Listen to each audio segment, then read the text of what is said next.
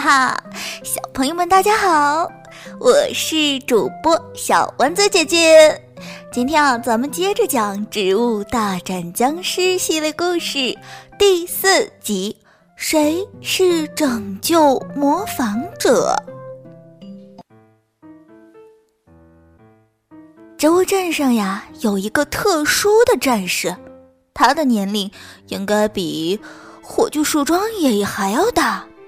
他呀叫模仿者，而小植物们则更喜欢叫他变身茄子。啊，我还记得一九七六年的僵尸战争，模仿者常常用沙哑的声音跟小植物们讲故事。那个时候，我们没有豌豆射手或是火爆辣椒之类的好伙计，我们仅有的就是自己的胆量。和手上的小铲子。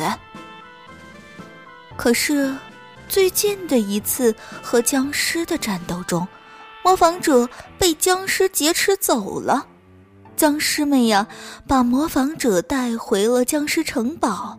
他们对模仿者能够复制出另一种植物的技能非常感兴趣。僵尸博士指示他们带回模仿者，并进行研究。小伙伴们，我们植物镇的变身茄子被僵尸劫走了，我们必须去救他回来。阳光菇大声倡议道：“对，我们需要几名战士深入僵尸城堡去拯救变身茄子，这可不是件容易的事儿，要做好随时牺牲的准备。”向日葵有点担心大家的安危。我去吧。我的投掷速度和力度强。玉米投手洋洋第一个站出来。我也去，我的回旋镖一次可以打倒好几个僵尸，我跑得也快。回旋镖射手小尾巴也不落后。再加上我近距离攻击，还得看我的大嘴。大嘴花丽丽一张大嘴，昭示着自己的实力。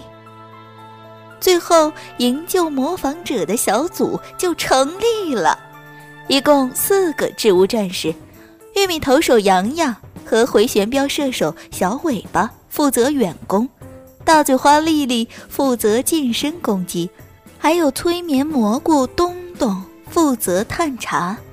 关键时候还可以催眠僵尸不被发现。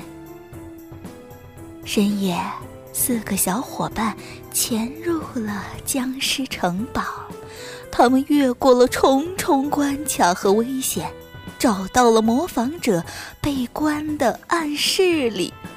这里有厚厚的大铁门，墙上只有一个小窗户，能够透出一点点光来。任凭几个人用飞镖撬锁、大嘴咬，也没有办法撼动铁门分毫。小尾巴踩着大嘴花和玉米投手的脑袋，慢慢的凑到小窗口，轻声的叫醒模仿者：“哎，变身茄子，你快醒醒啊！我们来救你啊！”变身茄子听到小植物的声音，立即睁开了眼睛，说：“啊，这个铁门呐太厚了，你们进不来的。”“嗯，我们呀需要想个办法。”小尾巴一边观察着周围环境，一边和其他小伙伴商量着营救的办法。这时。他们听到远处有脚步声响起，传来了僵尸们断断续续的说话声。哎呀，博士真是麻烦，非要绑个植物回来。哎，是啊，大晚上还要做研究，我都困得睁不开眼了。赶紧把那个茄子送博士那儿去吧。哎，我们呀就能去睡觉了。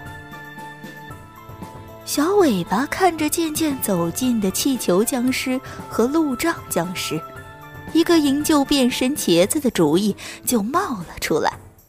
他凑近催眠菇东东耳语了几句，又和大家躲在了大铁门旁边的角落里。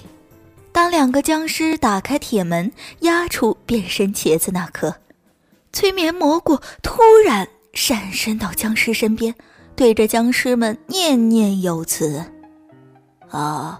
从此刻开始，气球僵尸，你就是模仿者；路障僵尸，你把气球僵尸带去给博士，你们呀就完成任务啦。回旋镖射手和玉米投手一起扶着变身茄子，赶紧撤离僵尸城堡。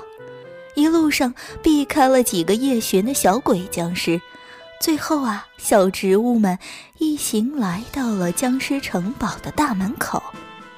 催眠蘑菇对门卫篮球僵尸说：“我们是气球僵尸和路障僵尸，博士让我们压着模仿者去吸引小植物过来，并抓住他们。”篮球僵尸有一刻迷惑，但是他突然警惕的看着大嘴花问：“嗯，那他是谁啊？”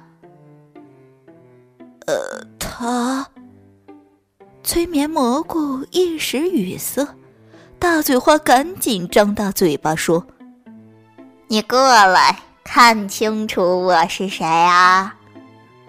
等到篮球僵尸一接近，大嘴花一口就把僵尸吞掉了，非常霸气的一甩手。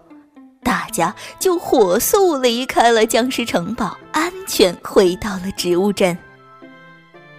谢谢小植物们来救我，你们呀都是勇敢的孩子！哈哈哈！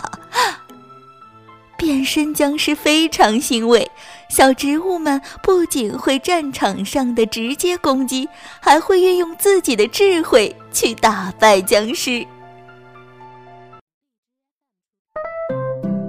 今天的故事就到这里了，不知道小朋友们喜不喜欢呢？下期节目接着要和小丸子姐姐见面哦，嘿嘿，拜，么么哒，么。